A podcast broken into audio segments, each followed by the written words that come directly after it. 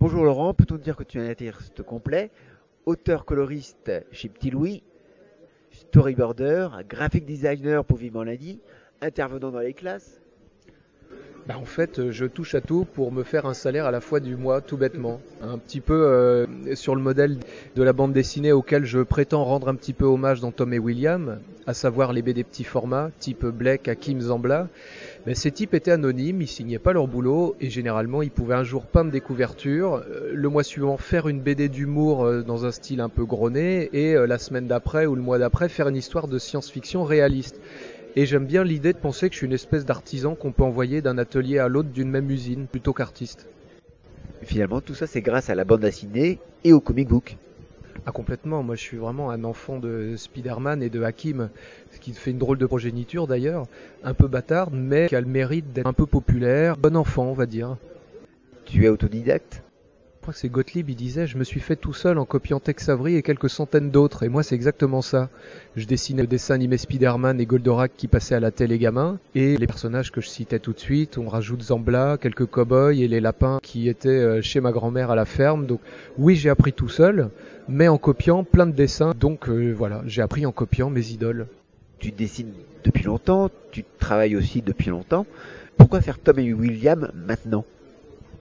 Parce que quand je me suis dit que j'avais envie de quitter un peu l'illustration, les lutins, la féerie, qui étaient les premiers livres sur lesquels j'ai travaillé et, sur lesquels j'allais finir par être estampillé auteur féerie, alors qu'il y avait beaucoup d'autres domaines qui m'intéressaient, et eh ben, au moment de présenter un premier projet à un éditeur BD, en l'occurrence Le Lombard, celui qui me faisait assez rêver gamin, parce qu'il y avait ces photos d'auteurs à l'arrière-plan, ils avaient tous des moustaches, je pense à Herman du Château, et eh ben je me disais que qu'est-ce que je pouvais raconter? Du western, il y en avait eu plein, mais j'aimais ça. Des histoires de jungle à la Tarzan, il y en avait eu plein, mais j'aimais ça. Du super-héros, il y en avait eu plein, mais j'aimais ça aussi. Donc pourquoi ne pas essayer de raconter une histoire où un gamin pourrait appeler, tel Aladdin appelant un génie, une liste de héros, appelés Batman, Spider-Man, Hakim, Zambla, euh, quand il avait un problème. Et de là est partie l'idée de base de ce qui sera définitive bien plus compliqué, Tom et William. Ça fait quelques mois que Tom et William sont sortis. Quel a été le retour du public? Bah, Il est assez chouette. Ça s'est passé beaucoup sur Internet. PIMF notamment, qui est le rassemblement des amateurs de petits formats, ces petites BD euh, noires et blancs à pas cher. Les amateurs de comics, de Strange aussi, ont bien apprécié ce délire, cette lettre d'amour d'un fan au genre qui l'a bercé quand il était gamin, et puis finalement, je leur disais que quelque part, je fais partie de leur bande, je suis de leur côté, je suis avec eux. Et je pense qu'ils l'ont bien compris que voilà, ce mélange Twilight Zone, Strange, monde parallèle, comme on pouvait voir dans les X-Men, c'est ce qui me fascinait. Et j'avais envie de pousser l'expérience plus loin en utilisant ce nouveau médium qu'est Internet. Finalement, tu es tellement nostalgique de cette période que tu manipules le public, entre guillemets, avec les éditions Roa, comme je voulais que ce gamin, Tom, un des deux héros de mon histoire, puisse appeler des héros comme euh, moi j'aurais rêvé gamin d'appeler Batman euh, quand des grands voulaient me piquer mes billes, mais que je pouvais pas utiliser le personnage de DC Comics, ni même appeler Tarzan, ni même appeler Flash Gordon ou Prince Vaillant.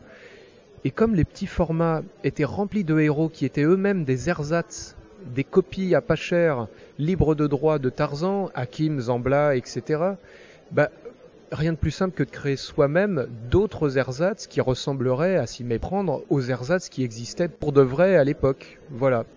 Et maintenant, quels sont tes projets?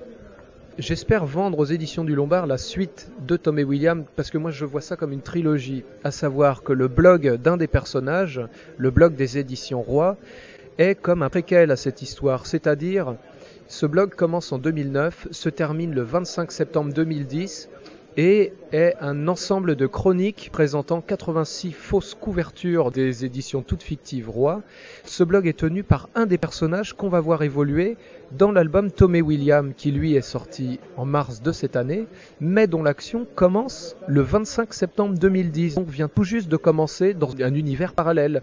Et ce personnage qui animait dans notre réalité ce blog se retrouve désormais piégé dans l'univers de Tommy William Tom et William devient donc le milieu de cette trilogie. Pour récapituler, le blog en est la première partie libre et gratuite, ouverte à tous sur Internet. Et maintenant, j'aimerais convaincre les gens du Lombard de me laisser faire la troisième et dernière partie qui s'appellerait Les Rois du Monde, ROA, qui devrait être, plus que la cerise du gâteau, la vraie raison d'être de toute cette histoire-là, qui combinerait à la fois les éléments posés par le blog, les questions qui restent ouvertes à la fin de Tom et William, et le vrai moment de gloire, le vrai moment de bataille, le vrai gouffre de Helm de cette histoire, ce serait cette dernière troisième partie, et j'espère vivement le faire. Merci beaucoup et puis bon courage pour tes projets. Et ben merci.